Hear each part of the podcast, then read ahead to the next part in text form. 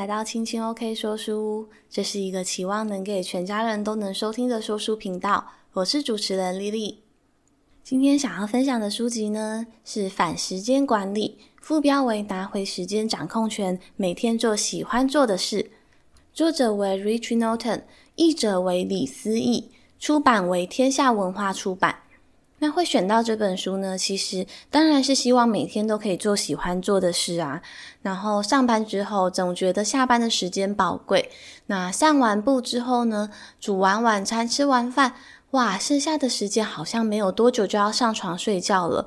但是在我们有限的生命时间里啊，其实我觉得这种有限反而像是一种保障，就是它会让我们去思考，在这项的有限里，我们该选择跟取舍去做哪一些事情。那这本书的书名呢，跟它的内容精髓，主要都放在这个反时间管理上面。那为什么是说反时间管理？而不是时间管理呢，就好像反向操作这样子。那作者提到，主要是因为在我们工业革命之后啊，不管我们是进到企业文化里面工作，还是接受一般的教育，这些很多教育跟企业文化，然后都会设计出一套评比人们的方式。那这些评估的方式啊，都是经过刻意设计的。那这样的设计是为了让我们可以不断的有产出，不断的投入在工作里面，甚至是让我们没有在从事工作的时候会感觉到焦虑。因此呢，我们被这样的一个社会体制给制约了。相信只要投入时间、付出代价，最后终于可以去做想做的事情。那作者说的很直接，他说：“其实啊，这样是掉入时间的陷阱里面而不自知。”反而会越是努力的管理时间，不断的把事情塞进行事历，好像时间管理大师一样，但是时间却越用越少。为什么会这样子呢？我们好像反而做了很多的事情，却都没有时间去做自己最想要的事情。那书中提到的一个概念就是以终为始。以终点当成你的开始。如果你有想要去做什么事情，不妨现在就可以把它当成你任务的开始，而不是一直拖延说，诶，等我完成了什么事情之后，我再去做那件事情。那这种以终为始，将时间翻转的概念，将会帮助大家马上就可以开始打造自己的理想工作跟生活模式。那么谈到这个以终为始的概念，让我开始去思考我过去还有现在，就是一直渴望想要做的事情。那先来谈谈过去，就是我以前在学生时期，然后还有出社会的时候，就一直很想要到附近的图书馆说绘本给小朋友听。那后来在一个机缘下，也参加了绘本故事的训练，但是呢，后来却。嗯，没有机会，原因是因为我家附近的图书馆就是都没有故事志工的这个缺额。但是这件事情呢，就是一直在我的心里。那后来也是一个机缘下，就开始知道，诶，身边有些人开始使用 Podcast。那我就是在想，诶，那说不定我可以在 Podcast 上面说绘本给小朋友听。那所以我就开始去做这件事情。那我觉得好像是真的是开始做了，然后才慢慢接近。好像虽然方式不一样，但是我觉得目标或者是我想做的目的地是一样的。所以我觉得这也算是一个以终为始，就是你直接现在即刻马上就去做你想做的事情。那么也是因为思考到过去就是这一件事情，然后又看到作者说以终为始的策划时间方式，就让我在想，诶，我现在有没有什么事情想做？对，那呃，其实我也有想过想要创造绘本，就是自己创造一个绘本故事。那其实我一直在想，诶，好像是在等待未来的机会，说不定就是。也许有一天有出版社啊，或者是有没有一些机缘下，我会有这个机会出绘本呢？那我觉得这样的想法好像在这本书被点醒，因为我觉得它是一个比较被动的方式。所以那我的思考就是，诶，我现在就可以开始创作绘本。那不管是就是在 Podcast 上面，就是用说的，还是未来也许有机会，我也可以把我的绘本画面就是画下来，然后分享在网络上。那我觉得这就像我过去一直在想说，诶，所谓的一个作者的身份是什么？那我觉得所谓的一个作者呢，就是当你开始创从事创作的时候，那你就是一个作者。对，那我觉得这也是一个以终为始的时间规划方式。那我觉得当事情去这么想的时候，好像反而一切会变得容易许多。那好，也会让人觉得好像立刻就可以马上动起来。那我觉得。而且还有一个很棒的事情，就是你不会偏离你想做的事情，好像只是一直在嗯、等待一个不确定的机会。对，那再来谈一谈这本书叫做《反时间管理》嘛。那反时间管理有个“反”字，那为什么会有个“反”呢？那这就要先从时间管理开始谈。时间管理的概念呢，其实是在工业革命之后，社会创造出一套时间研究以提升产能的方式。那那个东西就叫时间管理。这同时也让我想到啊，以前就是我大学的时候念的是工业工程管理，那我们也在课堂上有做了所谓的一个时间跟动作的研究。那当时呢，其实我们就是有一套制程，那老师就请我们就是依照上面的这些制程，然后安排工作站。那当时呢，确实是有好几个就是需要组装的零件。那我们一些同学呢，就当做计时员，就是观察员；那一些同学呢，就有点像是现在生产管理，就是生管的那个角色。那有一些同学呢，就当做线上的作业员，就是开始组装，就是现场的一些小零件啊。那我们的课堂为什么要做这件事情？其实主要就是用码表计时，或者是用工作站的安排排程上面，看看怎么样才可以，就是缩短整个作业流程，那或者是让整个生产时间变得更短，产能变得更高。对，那我觉得这个跟书中作者的东西。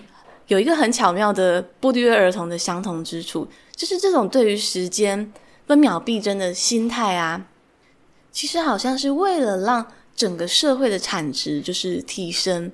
那作者甚至说，这种将时间的主控权啊交给了一些我们的企业主的方式，就是我们并没有思考我们人生最终目的为什么而活。这种其实呢。就是我们的时间被他人掌控，而反时间管理呢，就是我们拿回自己时间的主控权。那我觉得呢，其实，呃，对于一个社会有所产值，然后有贡献，提升整个国家的竞争力、经济水准，这当然对一个国家来看是好的。但是，其实工业革命离我们现在已经好久了，现在我们又迈入了一个新的资讯化或者是科技的时代。那这一套旧有的时间管理概念放到我们现在还适用吗？对，这其实我觉得蛮值得思考的。那其实我觉得这个反时间管理的概念，其实套用在我们现在新兴的社会，其实是一个比较适当的方式。对，因为我们现在的社会产值，并不是说你一直投入大量的时间，不断的加班，又或者是你。不停努力的工作，整个产值就会变得更高。因为其实现在知识的输出才能创造出更多的价值。那因此，作者呢认为，我们现在人所需要的时间管理概念是一个所谓的反时间管理。那旧有的那种时间管理概念啊，让人们在没有的工作的时候、没有产值的时候感觉到罪恶。对，其实我觉得这个关于我自己的想法，我我觉得是诶，因为我曾经会觉得好像。我没有做出一个什么东西，或我没有很努力，就是我就会觉得很有罪恶感，好像觉得自己不够努力。就我觉得以前年纪小的时候，也许很多东西是你的选择是被分配好的，就是比如说，诶，可能家人要求你去上课，那你就得去上学，那上什么课也是被决定好的。但是后来，就是当我到了大学之后，我发现，哇，感觉好像。好多东西都可以选择，但我却发现，诶，我不会做选择。对，但是我不会做选择之后，我用什么样的方式回应？就是我全部都要。对，但其实其实全部都要这样子很辛苦，而且其实我不知道我自己全部都要，最后我想要达成什么样的目的。所以我修了非常多的课，然后当然非常多的课就有非常多的作业要写。那我就觉得说。哎，好像把自己的行事历塞满，就是代表我很认真，然后我好像每分每秒都有在念书，都有在做事情。哎，但是我却对于我想要达成的人生目标，有时候我觉得自己像一个长时间蛰伏猎物却不敢出手去捕捉食物的一头狮子，就是因为我觉得我好像总是在等，我在等待更好的时间去出现，但是其实这个更好的时间呢，也许是因为我心里面卡关了，所以。你你你卡一个东西在心里，好像你的双眼就被蒙蔽了，所以你永远都看不见那个时机，所以因而错失了很多珍贵的，也许是失败，也也许是探索。那我觉得在那段好忙好忙好忙的日子里，好像在当时也许没有意识到，对，就是我觉得就是在瞎忙。那我不知道自己为何而战，那我只是很拼命努力的想要跃升在某一种。应该算是成功的标准上，但是那个成功的定义又是很框架、很狭隘的。那当时为了达成就是那种狭隘的目标，对，又因为我觉得那个目标算是很多人告诉你说，诶，这样是一个好的、成功的，对，但是也许它跟我自己的人生宗旨未必是相相符合。但是更吊诡的是，我当时对于自己人生的最终目标，就是有一点模模糊糊、摸不着边际。我不知道自己要什么，啊，不知道为何而战。所以呢，我花了很多的大量时间、精力，然后总是好像被跟时间在赛跑一样。那时间总是不够用嘛，所以我就熬夜、熬夜念书，然后熬夜写作业。那甚至会觉得时间不够用，所以呢，我对于我自己的玩乐需要取舍，所以我就拒绝了跟家人去旅游。现在想起来就觉得啊，好后悔哦，应该要去的才对。对，那甚至呢，就是在睡觉的时候会觉得啊，我为什么要花时间睡觉？就是好有罪恶感。我为什么可以？我为什么不能？就是不要睡觉，都在读书这样？对，那觉得这个。嗯，这样讲起来好像要要责怪别人，对，这其实我觉得真的是跟我以前在求学阶段的时候遇过一位老师，那他总是在课堂说，因为那个时候我们高中要准备大考了，对，那时候我们老师就常常说，诶，你们晚上回去睡了几个小时？那比如说他会还会问说，诶，你知道你在睡觉的时候别人都在念书吗？那你的校排名现在是多少？那诶，你还敢睡觉？对，那我觉得这其实当时心智很未成熟的学生的时候，其实我觉得我不能判断的。对，我觉得我就像是被一个老师情绪勒索，他当然不是只对着我说，他对着全补习班的 学生说。对，那后来我想一想，我就觉得说，哎，虽然他可能成绩好是我们该努力的事情，但是这种不睡觉。Always 花了大量时间在读书的方式，真的就是最好的读书方式吗？后来我发现，就是身边遇到的有一些学霸的同学们，其实他们还是有睡觉啊，对不对？而且其实很多科学研究也说，如果你不睡觉，你的大脑其实就会慢慢的进入了有一个像是恍惚或者是记忆力很薄弱的状态，这对于整个学习其实是不好的。而且，如果你的身体不健康了，你怎么长时间的学习呢？所以呢，我觉得很呼吁各位听众朋友，就是把自己的身体当成是最主要的目标。那以你的健康为展开，去追求你想要的人生。就是没有了健康，我觉得真的好像是就是什么都谈不上了。虽然老生常谈，但是我觉得这非常的实际。那么再谈回所谓的反时间管理，其实看这本书之前呢，我也没有听过这个名词，对，我也是第一次接触。那所以呢，什么是反时间管理？它其实就是为了帮助我们以更有效率的方式完成我们人生目标的重要事项，而且如此呢，不仅还能够悠闲的玩乐、陪伴家人，是出去旅游，过着你想要的惬意日子。你的生活不必总是在牺牲或者是不快乐之中，好像是等待一个机会出现，你马上就可以开始过你想要的人生。所以说呢，反时间管理的。最终目标就是为了帮助我们获得我们真正的自由。这个自由呢，之中意味着一种弹性。那书中有一句话呢，说你如何运用你的时间，比你拥有多少时间重要。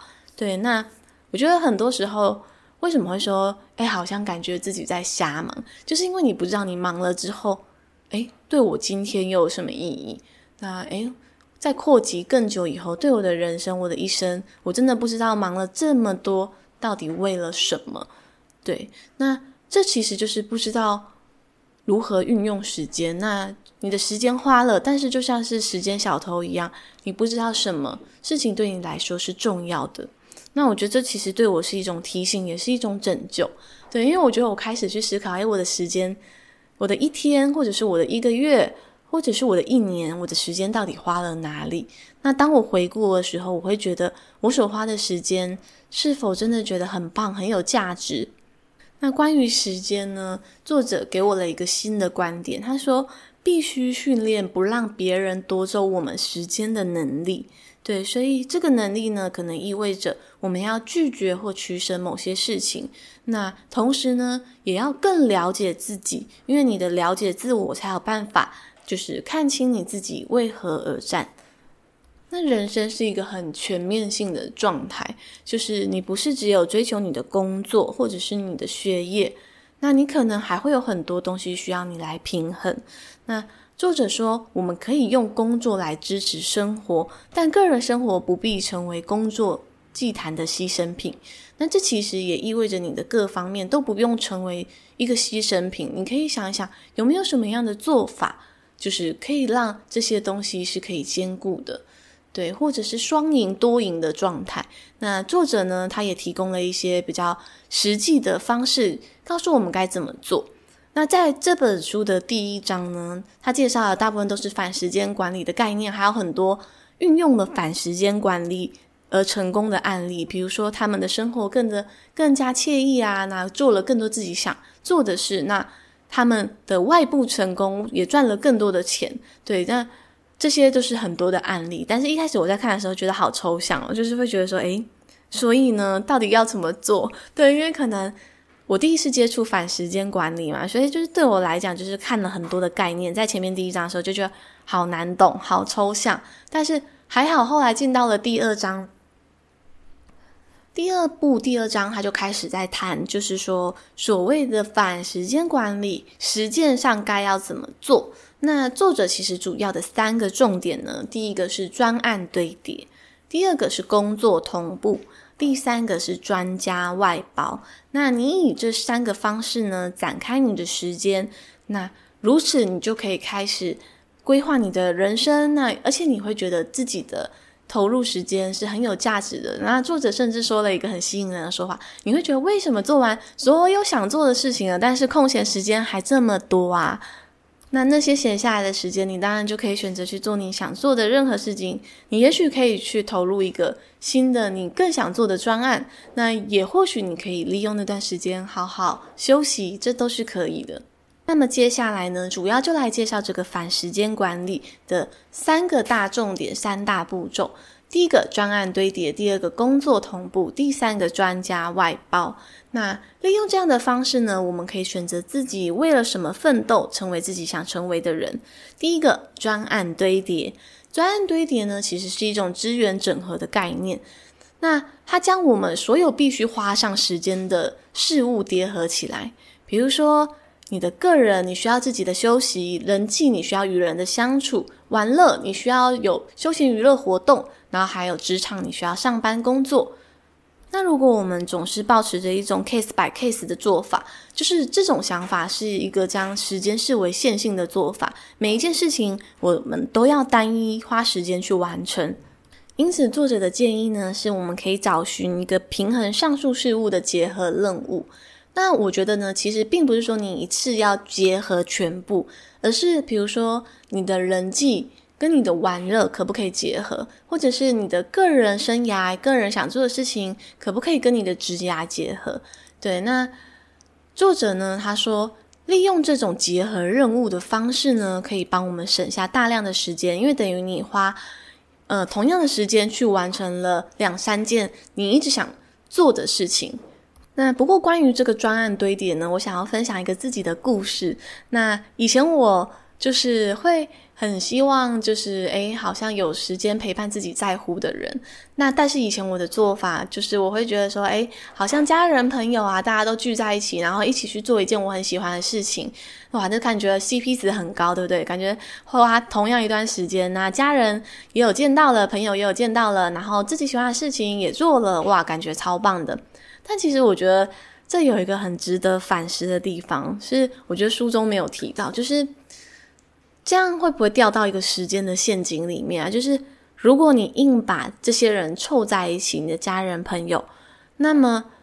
有些人他的个性可是没有那么外向，或或者是他们更喜欢跟你单独的相处，所以他们认识的人都只有只有我，所以我的家人跟朋友相处自在嘛，那那个相处品质是好的嘛？对，所以相处的品质，我觉得在于关注你想要建立关系的对象感受。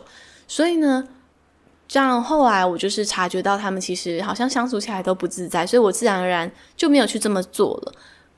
那所以，我从自己过去的人生经验里面，就是一个反思，就是哦，我在做这个专案堆叠的时候，就是你一定要考虑到，如果你堆叠的是有关人的部分，那我觉得你一定要考虑彼此双方的意愿，那让他们去选择自己可以想相处的人，或者是想要从事的活动，那这种就是让。彼此都感觉到很舒服，而不是只有可能只有我舒服的状态，就大家都感觉到很自在、很舒服的状态，才是一个双赢跟多赢的做法。那所以这种不考虑就是别人，然后也不考虑一些相处细节的这种胡乱堆叠方式，我觉得反而有时候是一种扣分的。那刚刚提到就是，诶，我觉得时间 CP 值很高嘛，对不对？但是我觉得有时候这个 CP 值啊，就是会不会降低了品质？对，所以有时候适当的取舍，而非贪心的想要把所有的专案都堆叠在一起。对，那不过呢，也有成功的堆叠专案啊，就是比如说像是你找一位你喜欢爬山的朋友跟你一起去爬山，诶，那你就同时结合了，比如说人际啊，或者是你个人的休闲娱乐。那又或者是说，你把你喜欢的事情变成你能够赚到钱的职涯，对，那这一些呢，都是不错的专案堆叠选择。那我觉得每个人他的生活圈、交友圈，又或者是个人习惯、兴趣等等，太多因素不同了，所以每个人适合的专案堆叠方式其实是不一样的。那这也是很值得我们自己去思考属于自己的方式的部分。那第二个工作同步，那。谈到工作同步呢，作者指出，获得资源与机制的运用资源其实是两件不同的事情。那我们大家都知道，时间是我们最珍贵的资源，所以呢，工作同步就是为了要来帮助我们精简我们的资源，以最终目标来进行时间的最佳化。就是你把时间资源配置在哪里？那方法呢，其实就是专注。对，其实我觉得。工作同步这个章节最重要的重点就是集中你的注意力，提高你专注的时间，在你做最主要的任务上面。像我发现自己啊，就是脑袋最灵光，然后思路最清晰的时间，是我起床之后做完瑜伽，然后大概到早上十点这段时间，我发现我的专注力会比较高。对，那所以呢，在那段时间我就去安排做我自己觉得。我那一天想要做的主要任务，也许是比较重要的、比较困难的，或者是需要动脑思考的。比如说，假设我工作上需要做一份比较需要发想创意的简报，我就会把这一份简报放在上午做。对，那下午可能就是比较回复 email 啊，这些比较例行性的事情。那也许假日呢，我就会觉得，诶，上午这个精华时间，我就会想要，诶，可以录 podcast，我也或者是我可以拿来写作。对，所以我觉得每个人他的高度集中精华时段也许不一样。你可以做个生活小实验，看看自己的精华时段是在哪里。对，那当我们意识到自己的精华时段，并高度聚焦于活动当下的时候，其实你会发现，诶，好快就把自己想做的事情做好，那时间花掉的也比较少。对，那作者是说，其实因为啊，在我们高度聚焦活动当下的时候，其实我们会省掉很多幽灵步骤。所谓的幽灵步骤，就是你不知道自己做那个步骤到底要做什么，但好像绕了一个路，然后走到自己的目标。对，那所以呢，在我们比较专注的时候，这样的状态就会比较少。不过，我觉得呢，就是这种精华时段，你高度聚焦这。并不代表就是，诶，你中间都没有休息，就是并不是说，诶，你一定要坐在电脑前面拼命的，就是写作三个小时，又或者是很专心的做简报三个小时，中间都没有喝水，都没有上厕所，才代表自己是一个时间管理大师。对，这其实好像蛮有爱健康的。那我们刚刚学到的上一个专案堆叠，我觉得你在你的高度集中感知力的时段里面，你一样去照顾自己，其实这是一个附加身心健康的专案堆叠。所以，也许你。上午的精华时段是两个小时，但是你中间一样可以起来，就是看一下远方，让眼睛肌肉放松一下，喝个水，上个厕所。其实我觉得这是没有关系的，对。那关于工作同步，我想要特别解释一个作者提醒我们的地方，就是工作同步并不是代表多工处理哦，多工就是好像电脑同时。开超多视窗，同时做好多事情，可是其实应该很困难嘛。我没有办法同时间写作，同时间录音，其实我觉得有点困难，对，因为就是不太可能嘛。你手边还要动，嘴巴还要讲，我好像我我个人是没有办法。所以呢，多工处理其实往往会降低我们的注意力，而且让工作的品质下降。所以呢，不是多工哦。工作同步是高度集中注意力在高价值的活动上，并减少任务切换。对，这边我觉得有一个关键重点就是任务切换，因为其实当我们人要进入一个不管是工作或者是休息模式的时候，它其实状态是需要转换的。对，就比如说，诶，你发现自己今天的状态好像特别适合写作，对，那你就。在那一天专注写作，就是你未必需要把你的时间一直打散。比如说，我今天又要去打网球，又要写作，又要去游泳，又要去跟朋友吃饭，一天安排了好多好多的事情。那你的任务就是不断的在切换。那作者分享的一个实际案例，就是他有一位他的呃朋友案例，他就是说他一天同时录制了可能嗯、呃、十几集的 podcast 吧，对，那他后面再来剪辑。对，那他说他也许这样子一个月只需要花两三天的时间来做录制这件事情，那他其他的时间呢，他就可以去做他想做的事情。对，那 关于这点，因为可能就是同样都是他的朋友也是在经营 Podcast 的节目，那我也是，所以我就想说，诶，那我有没有办法一天录个两集、三集？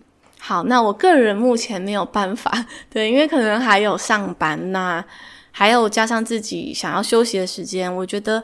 嗯，目前我我有考虑与这样的工作同步做法来试试看。那我觉得可能实际上能够执行做到的方式，还需要做中学跟调整。对，但我觉得这其实是一个蛮启发我的做法。那关于最后一个呢，专家外包。对，专家外包呢，就是把你的工作交给专家来做。那比如说像现在啊，有一些人生活很忙碌，那没有时间打扫家里，他就会把家里的家事就是外包给清洁公司。对，那这种呢，其实就是一个帮你省下你时间的做法。对，但是我个人呢，其实我还蛮喜欢透过整理家里来，就是整理自己的心情跟梳理自己的生活的。对，但所以。